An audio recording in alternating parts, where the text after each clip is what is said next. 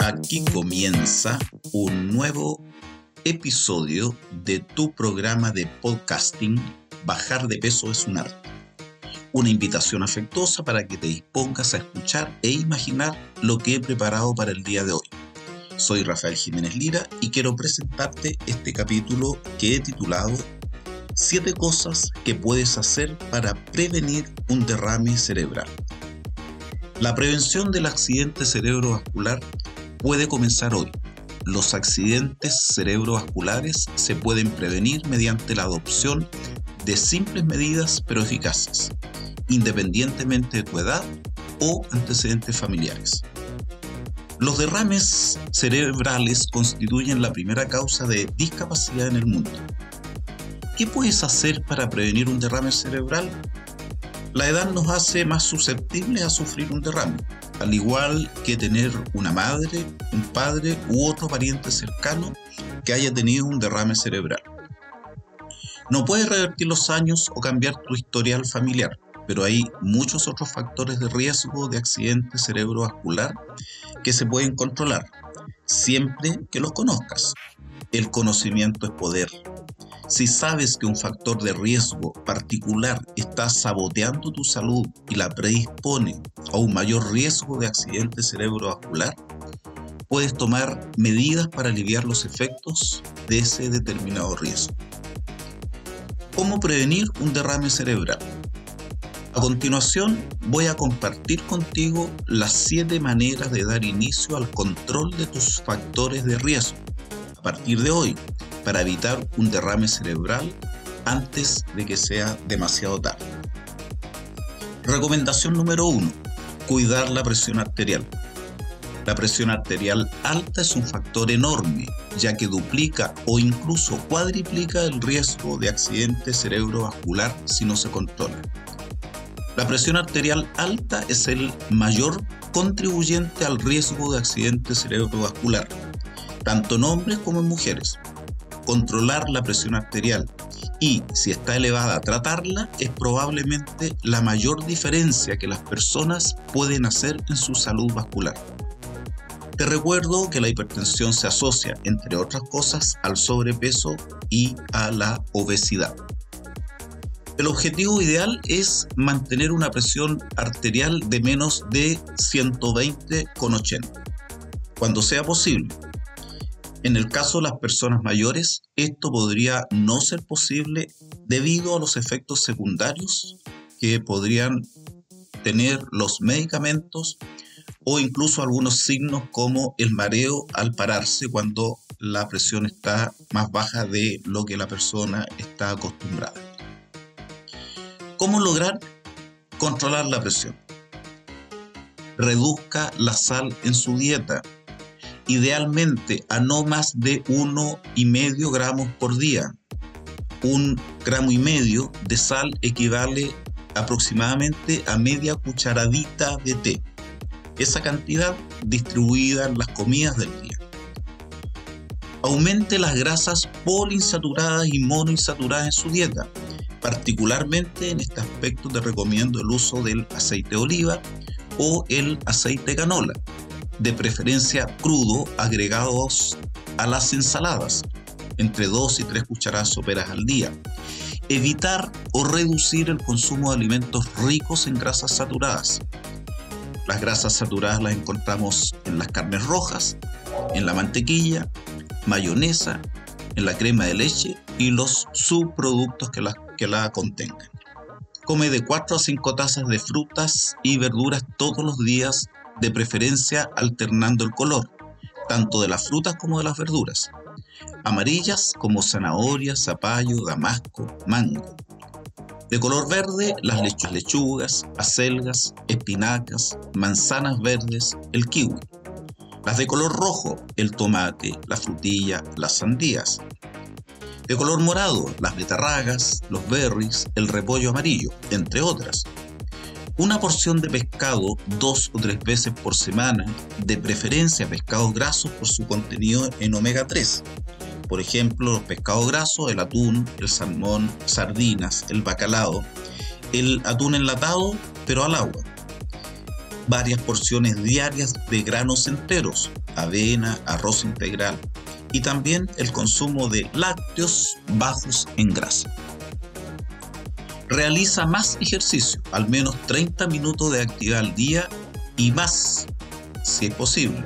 Por ejemplo, una caminata de un kilómetro a paso rápido al día, andar en bicicleta, saltar la cuerda o hacer ejercicios en máquinas diseñadas para ese efecto. Si fuma, dejar de fumar. Si es necesario, acude al médico, de preferencia un cardiólogo, para la prescripción de medicamentos para la presión arterial.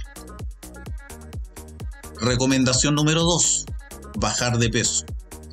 La obesidad, así como las complicaciones relacionadas con ella, incluida la presión arterial alta y la diabetes, aumentan las probabilidades de sufrir un derrame cerebral.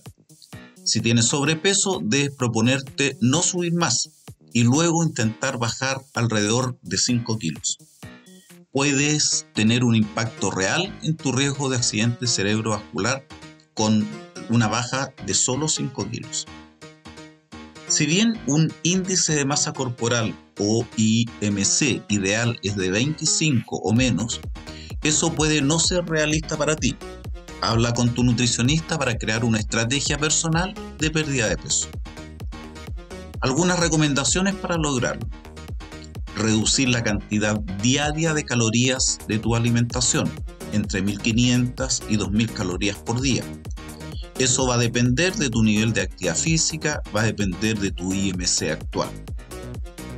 Aumentar la cantidad de ejercicio que realizas con actividades como caminar o jugar algún deporte de tu agrado a nivel de entrenamiento o de entretención, no de competencia, y en lo posible que la actividad física, el ejercicio sea parte de cada día. El número 3. Haz más ejercicio. El ejercicio contribuye a perder peso y a reducir la presión arterial, pero también se destaca por sí solo como un reductor independiente de derrames cerebrales. ¿Cuál debería ser tu objetivo, hacer ejercicios a una intensidad moderada al menos 5 días a la semana. ¿Y cómo lograr esto? ¿Un paseo por el vecindario todas las mañanas después del desayuno? Si puedes, inscríbete en un gimnasio con parientes o amigos. Cuando el ejercicio se desarrolla en compañía, es menos probable el abandono cuando hagas ejercicios alcanza el nivel en el que respiras con dificultad, pero aún puedes hablar. Toma las escaleras en lugar de un elevador o ascensor cuando puedas. Si no tienes 30 minutos consecutivos para hacer ejercicio, divídelo en sesiones de 10 a 15 minutos varias veces al día. Recomendación número 4. Si bebes, hazlo con moderación beber un poco de alcohol está bien y puede disminuir el riesgo de accidente cerebrovascular. Los estudios muestran que si tomas aproximadamente una copa de alcohol de baja graduación por día, el riesgo puede ser menor. Una vez que comiences a beber más de dos bebidas por día, tu riesgo aumentará considerablemente. Sin embargo, tu objetivo será no beber alcohol y que su consumo sea ocasional. ¿Cómo lograrlo? No tomes más de un vaso de alcohol al día. Hacer que el vino tinto sea tu primera opción, ya que contiene resveratrol, un antioxidante que se cree que protege el corazón y el cerebro. Mide los tamaños de tus porciones. Una bebida de tamaño estándar es un vaso de vino de 100 centímetros cúbicos, o una cerveza de 300 centímetros cúbicos, o un vaso de licor fuerte de 40 o 50 centímetros cúbicos. Recomendación número 5. Tratar la fibrilación auricular. La fibrilación auricular es una forma de latidos cardíacos irregulares que hace que se formen coágulos en el corazón estos coágulos pueden viajar al cerebro y producir un derrame cerebral. La fibrilación auricular conlleva un riesgo casi cinco veces mayor de accidente cerebrovascular. Por lo tanto, tu objetivo es, si tienes fibrilación auricular, trátala. ¿Cómo lograrlo? Si tienes síntomas como palpitaciones cardíacas o dificultad para respirar, consulta a tu médico para un examen. Es posible que debas tomar algún medicamento anticoagulante tu médico puede guiarte para el tratamiento.